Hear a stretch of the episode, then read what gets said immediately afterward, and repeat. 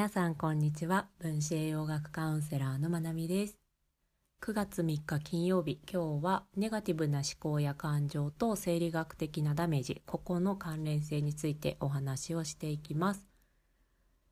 と今ネガティブな思考や感情っていうふうに言ったんですがポジティブが良くてネガティブはダメかっていうと私自身はそうは捉えていないです。きっといろんな捉え方される部分かなとは思いますが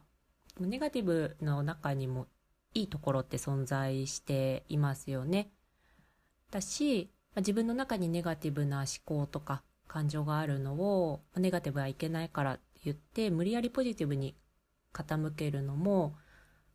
私自身はあまりそれが心地よくないのでしないです。で感情に関してもネガティブな感情とポジティブな感情っていうふうに分けって言われることとかそんな風に認識されることもあると思うんですがやっぱり感情は感情でしかないかなって私は思っています。なのでどんな感情であれ等しく丁寧に扱っていきたいなと思っています。で、まあ、こんな私自身はこんな風に捉えているんですが、まあ、このネガティブな思考と感情によって起きる生理学的なダメージっていう研究がいろいろされているんですね。でその中でもやっぱり代表的なものがネガティブな思考感情と炎症っていう生理学的なダメージここの関連性についての研究っていうのは多くされています。で、まあ、どういったことが報告されてるかっていうと、まあ、ネガティブな感情とか思考っていうのは炎症を引き起こしますよってそういったことが分かりましたよっていうふうに報告がされています。このメカニズムっていうのは、まネガティブな思考や感情がインターロイキン6っていう炎症を示す物質を刺激するからなんですね。で、ま、そういった思考や感情に刺激をされてインターロイキン6が上昇する。で、つまりはこれって炎症が起きていることを示すよねっていうような報告があります。でこれに関して面白い研究を発見して、まあ、結構前の研究です。2013年のものなので、まあ、知ってる方もいらっしゃるかなとは思うんですが、私は最近知ってはすごい面白いなって思いました。なので、ご紹介したいなと思ったんですけど、スタンフォード大学で行われた研究で、そのネガティブな思考や感情が炎症を引き起こす。この結果って西洋人にしか当てはまらないんじゃないのかって。それを研究したものなんですね。でこここれはどういうことかっていうと西洋の文化ではネガネガティブな感情が問題ってされる。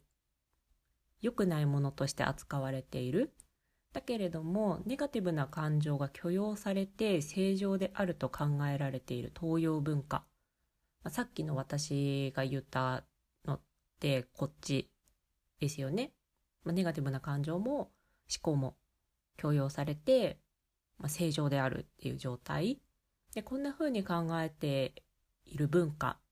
の場合は当てはまらないんじゃないか。のネガティブな思考感情がインターロイキン6を上昇させるこれは起きないんじゃないかってこんな疑問から始まった研究なんですね。で実際に行われた研究内容がアメリカ人約1050人と日本人約380人の中高年、まあ、成人を対象に行われました。まあ、ネガティブな感情思考とインターロイキン6の関係を研究したそうです。でそうしたらばアメリカ人では否定的な感情とインターロイキン6のここの関連上昇が上昇するっていう関連が見られたのに対して日本人の場合はここの関連性が見られなかったそうです。でこれは習慣例えばタバコを吸うとかお酒とかそういった習慣だったりとか健康の状態慢性疾患のあるなしとか、BMI、ある程度の体型ですよね。ここを制御して研究を行っても、文化とネガティブな感情っていうここの、関連性っていうのは残っていたそうです。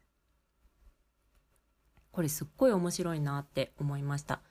で論文の中では文化の違いっていうふうに表現されているんですね。けれども思考の違いというか前提の違いなのかなっていうふうに私は解釈をしました。で結局のところネガティブを許容していれば生理学的なダメージとして炎症反応が起こらないけれど炎症は良くないものだっていうそんな風に捉えていたら炎症が起こるってことじゃないですか。これはすごく面白いなと思いました。なのでまあでもこの論文の中ではネガティブな感情が許容され正常であると考えられている東洋文化にはっていうふうに書かれているんですけど東洋文化の中で生きる私たちの中でも考え方とか価値観とか前提って全然違うと思うんですよね。でこれは違うことがいい悪いとかじゃなくってなのでやっぱりポジティブがいいよねって考える方がいてもちろんいいと思いますしそもそもいい悪いの話じゃないと思います。まあ、なんですがただ、ま、その裏にはこれはダメだってネガティブは良くないって思っていると生理学的なダメージを引き起こすっていうことが分かってはいるんだなっていうことこういったことが言えるのかなと思います。で、まあ、よく人のは変えられないとか価値観ってなかなか変わらないとか言われたりもすると思うんですけど私はそんなことないのかなって思っています。で実際私自身が昔の自分と全然、まあ、違うというか、まあ、コアな部分は変わってない気はしますがの後付けでいろいろ考え方とかこう自分の心の在り方みたいなところはかなり変わったなって思います。で、それには毎回毎回、まあ、いろんなきっかけとかがあったりとか、時間が経つにつれて、まあ、ちょっとずつ日々の積み上げが形になってきたっていうのもあるのかなっていうふうに考えて振り返ると思うんですけど、このネガティブな思考に関しては、私は多分高校時代にきっかけがあったかなっていうふうに思います。ものすごくネガティブでした。しなんかネガティブでいることで、まあ、失敗した時に失敗した時の保険というか、まあ、そういった要素も感じていたのかなって今となっては思います。その当時はただただネガティブだったんですけど。で部活をやっていた時に顧問の先生が、まあ、毎日、部活ノートみたいなのを書くように言われていて書く内容もきっとネガティブだったんだと思います。で、その顧問の先生が私のネガティブさっていうのをこううまくリフレーミングしてくれていたんだなっていうふうに思います。こうネガティブだからの良さっていうか、まあ、ネガティブだからこそできるリスクマネジメントだとか、まあ、そういったふうに言い換えてくれていたことを思います。で、まあそれからは、ネガティブって決して悪くないんだなっていうふうに思って過ごしていた記憶があります。でまあそうやって過ごしていた結果今ではネガティブなのかポジティブなのかあまりそこに重きを置いていないっていう状態になっているんですが何かきっかけがあったりとかのあそっかってネガティブダメって思ってると炎症起こるのかとか思うと、まあ、そういったことがきっかけで思考が変わっていったり前提が変わっていく方っていうのもいらっしゃるかもなって思いながら今日はシェアをしました。で、まあ、炎症っていうのは本当に良くなくって炎症があるならばケアしていきたいものです。で実際具体的な治療をどうするかって言ったら、あのまずはお医者さんを訪ねるっていうことが大事になってきます。で炎症炎症を放置していくと次第に痛みにつながるし、まあ、それが片頭痛とか、まあ、脳卒中であったりとか ADHD につながったり甲状腺の問題がんあとは心疾患肥満あとは糖尿病とか本当にいろんな健康上の問題につながります。なので積極的にケアしていきたいところですがじゃあ具体的なケア何するのかっていうと、まあ、まずはドクターですがそこまで行くほど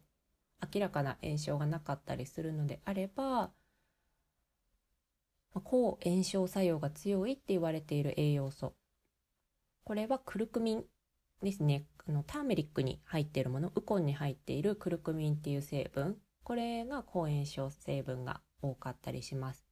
なのでスパイスのカレーとかいいですよね。であとフィッシュオイル。オメガ3って言われるものこれも抗炎症作用が言われていますねなんですが、フィッシュオイルに関しては、私はサプリメントあんまり積極的に取りたいなって個人的には思っていなくって、やっぱり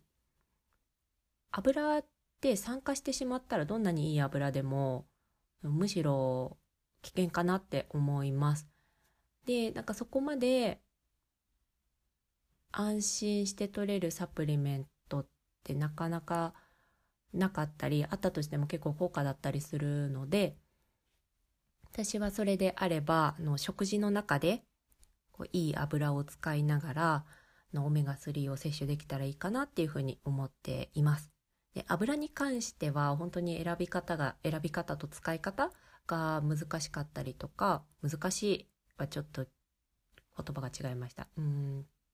注意が必要だったりとかえっ、と量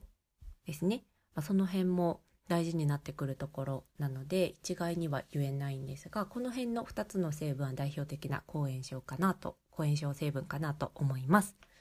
はい、今日はこんな感じでネガティブな感情と思考と生理学的なダメージここの関連性についての研究のシェアをしました。最後まで聞いてくださってありがとうございます。